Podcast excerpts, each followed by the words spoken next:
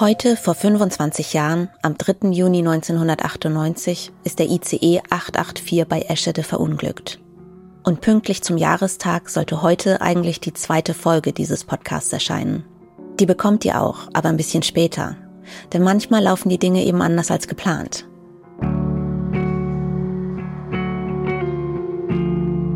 Zum Beispiel hatte ich für diesen Podcast weniger Zeit als geplant, weil ich zwischendurch einen Unfall hatte und eine Woche lang im Krankenhaus lag. Mittlerweile geht's mir aber wieder gut.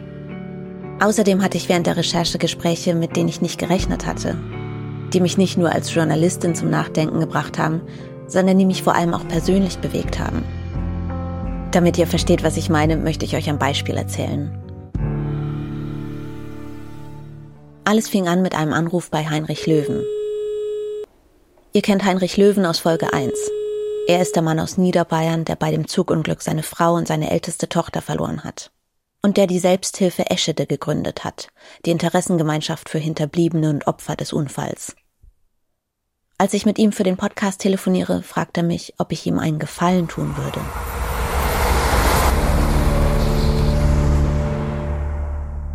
Jedes Jahr findet am 3. Juni in Eschede eine Gedenkfeier statt. Und jedes Jahr geht Heinrich Löwen dahin. Und jedes Jahr gehe ich da nicht hin. Fast jedes Jahr. Einmal war ich da zum zehnten Jahrestag, also vor 15 Jahren. Ehrlich gesagt fand ich es ziemlich schrecklich. Ich mag solche Veranstaltungen einfach nicht. Zusammen mit anderen Leuten trauern, die ich zum Großteil gar nicht kenne. Ich habe das Gefühl, ich muss da irgendwie auf Kommando traurig sein und mich gleichzeitig zusammenreißen. Aber Heinrich Löwen ist diese Veranstaltung wichtig. Und am Abend zuvor gibt es immer einen Gedenkgottesdienst. Jetzt am Telefon fragt Heinrich Löwen mich, ob ich bei diesem Gottesdienst die Namen der beim Zugunglück Verstorbenen vorlesen würde. Statt euch jetzt zu erzählen, was ich gedacht und gefühlt habe, als er mich das gefragt hat, nehme ich euch mal mit nach Hamburg zum NDR.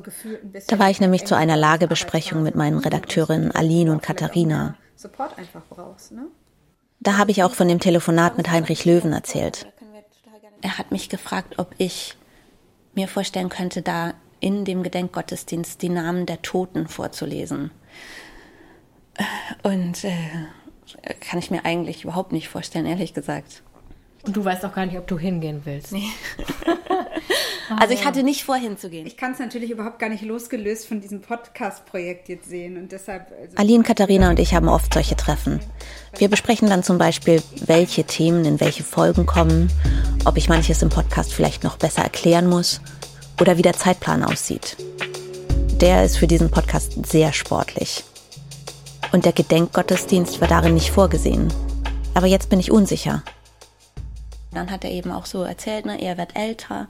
Das wird vielleicht das letzte Mal sein, dass man nochmal die Namen aller Toten laut hört, weil am 25. Jahrestag, wie oft wird man dann noch darüber sprechen? Und ähm, ja, irgendwie habe ich dann plötzlich so ein bisschen gefühlt, dass ich vielleicht tatsächlich ein bisschen Verantwortung auch habe als Hinterbliebene. Einerseits habe ich das Gefühl, ja, vielleicht wäre das was Gutes. Wem tut das gut? Den Leuten, die da in der Kirche sitzen. Also für mich selbst glaube ich, mir selbst bringt das wenig und ich glaube auch nicht, dass es den Toten was bringt. Aber warum glaubst du, dass es dir nichts bringt? Mhm. Glaubst du nicht, dass es eine ganz bestimmte Art der Verarbeitung ist oder Befassung halt mit dem Thema, indem du in einer Zeremonie im Grunde mhm. mitwirkst, ne? mhm. dir was Zeremonielles. Mhm ich glaube, weil mir diese Zeremonien irgendwie nichts sagen und nichts geben, richtig. Wenn ich jetzt an meine Mutter denke, dann tue ich das lieber alleine oder indem ich über sie erzähle. Aber ja, dieses versammelte Trauern irgendwie ist irgendwie nicht so mein Ding.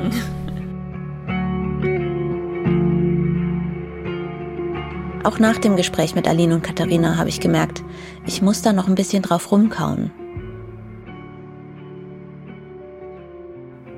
Von Hamburg aus bin ich dann nach Eschede weitergefahren.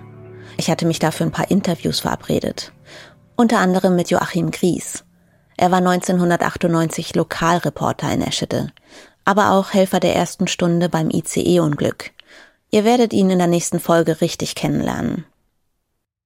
Nach unserem Gespräch fährt Joachim mich in seinem Auto zu meinem nächsten Interview. Mein Aufnahmegerät habe ich da schon weggepackt.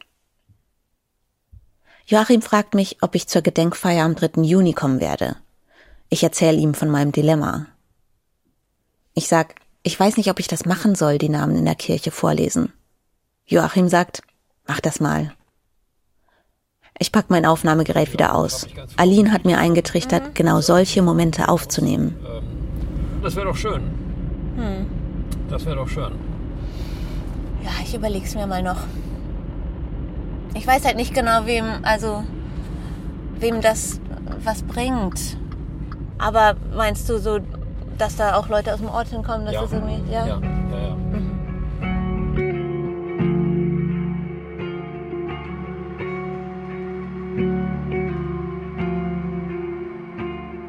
Die nächsten Tage denke ich viel darüber nach. Vielleicht bin ich jetzt mal an der Reihe. Heinrich Löwen setzt sich seit 25 Jahren für die Gemeinschaft der Hinterbliebenen und Opfer ein. Er ist nicht mehr der Jüngste. Ein bisschen Unterstützung könnte er sicher gut gebrauchen. Und Joachim Gries hat mir erzählt, dass viele Anwohner aus Eschede vor allem zum Gedenkgottesdienst am 2. Juni kommen. Zur offiziellen Gedenkfeier am Jahrestag kommen dann eher Leute von außerhalb. Wenn ich also an der Veranstaltung am Vorabend mitmachen würde, wäre das für mich vielleicht eine Möglichkeit, den Eschedehern was zurückzugeben. Diesen Menschen, die wie selbstverständlich beim Unfall geholfen haben, unter anderem meiner kleinen Schwester. Und die mich so herzlich in ihrem Dorf aufgenommen haben, die sich Zeit für mich und meine Fragen nehmen, obwohl viele von ihnen eigentlich nie wieder Interviews geben wollten. Ich glaube, ihr merkt es. Ich habe mich entschieden.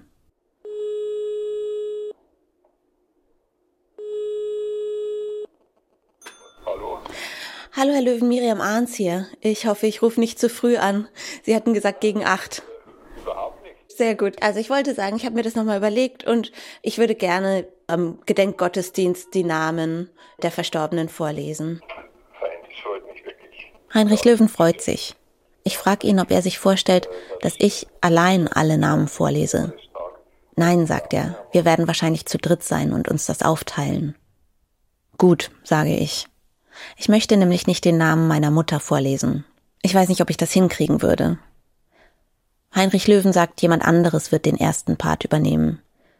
Die Namen sollen in alphabetischer Reihenfolge vorgelesen werden. Der Name meiner Mutter ist der dritte auf der Liste. Estrel Ahns.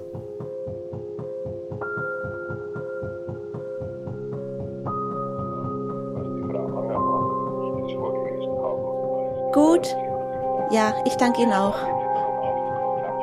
Danke gleichfalls. Wiederhören.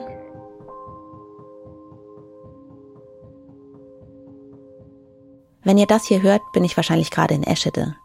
Deshalb gibt es heute keine normale Folge, sondern diesen kurzen Blick hinter die Kulissen. In anderen Podcasts kommt sowas oft in einer Bonusfolge am Ende. Aber das hier ist eben kein normaler Podcast, sondern für mich auch eine sehr persönliche Recherche. Ich brauchte ein bisschen Zeit, um mich auf die Gedenkfeier vorzubereiten. Folge 2 kommt dann nächste Woche. Meine Redakteurinnen mussten kurz schlucken. Sie meinten, es sei nicht gut, wenn es zu lange dauert, bis die zweite Folge erscheint. Aber wir vertrauen euch, dass ihr spätestens jetzt den Podcast abonniert.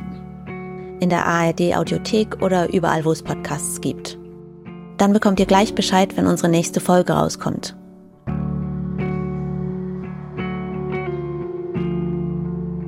Und für die Wartezeit würde ich euch gerne noch einen Podcast empfehlen, den ich selbst gerade sehr gerne höre.